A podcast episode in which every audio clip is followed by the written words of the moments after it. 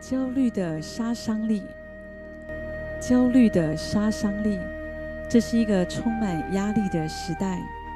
每一天都有面对不完的问题烦恼，可是如果我们没有正确的处理和面对，就容易落入焦虑里。一开始也许觉得还能够承受，可是渐渐的就会越来越痛苦，不好睡，吃不下。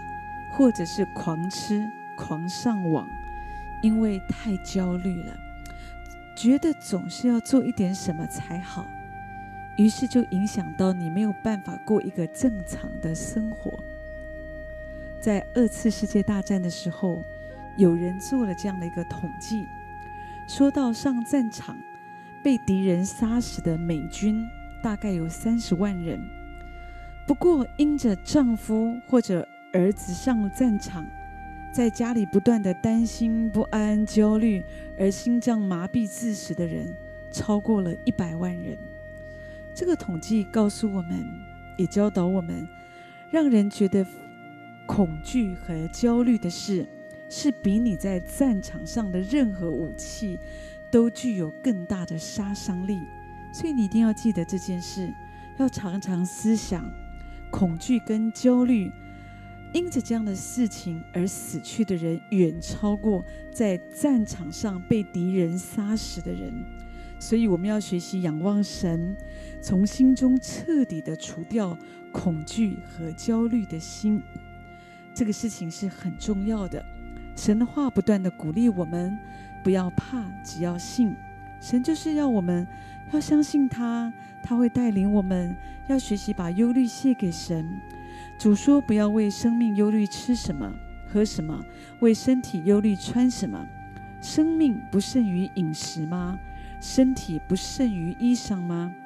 神是担当我们忧虑烦恼的主，所以你可以学习把你的困难告诉神。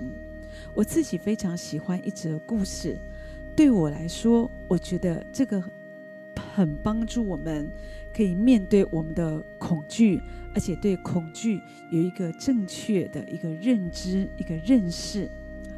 你知道山猫抓松鼠，山猫是怎么样来抓松鼠的呢？松鼠是非常敏捷的动物，所以每次当松鼠一看到山猫，它就会一溜烟的就立刻咻就跑到树上去，它试着要逃跑。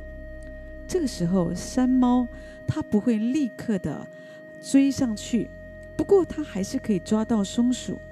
为什么呢？哦，原来当松鼠爬到树上以后，松鼠就会很好奇，这个山猫它追上来了没有？所以这个松鼠就会一直回头看，回头看，去注意山猫来了没？山猫来了没？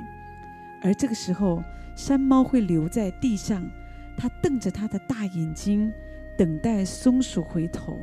所以，当松鼠回头一看，他看到一双锐利、冰冷的眼光直逼着他而来，这个松鼠就会立刻吓得动弹不得，逃也逃不了。他的全身就渐渐的僵硬如冰。由于恐惧，恐惧感充满了松鼠的全身。他太紧张了，他太害怕了，所以他就会从树上掉下来，就成了山猫果腹的猎物。